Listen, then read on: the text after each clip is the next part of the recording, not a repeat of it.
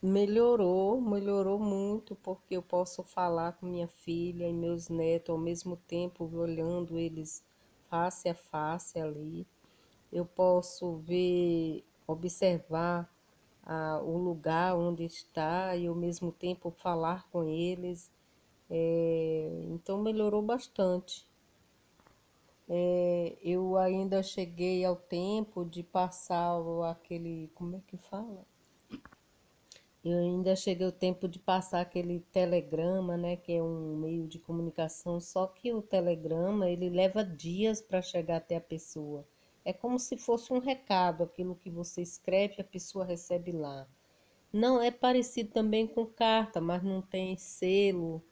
Então aí veio a carta, né? A carta pelo correio, que antigamente era entregado pela, por mãos de pessoas mas depois veio o correio, já começou a andar mais rápido e foi evoluindo.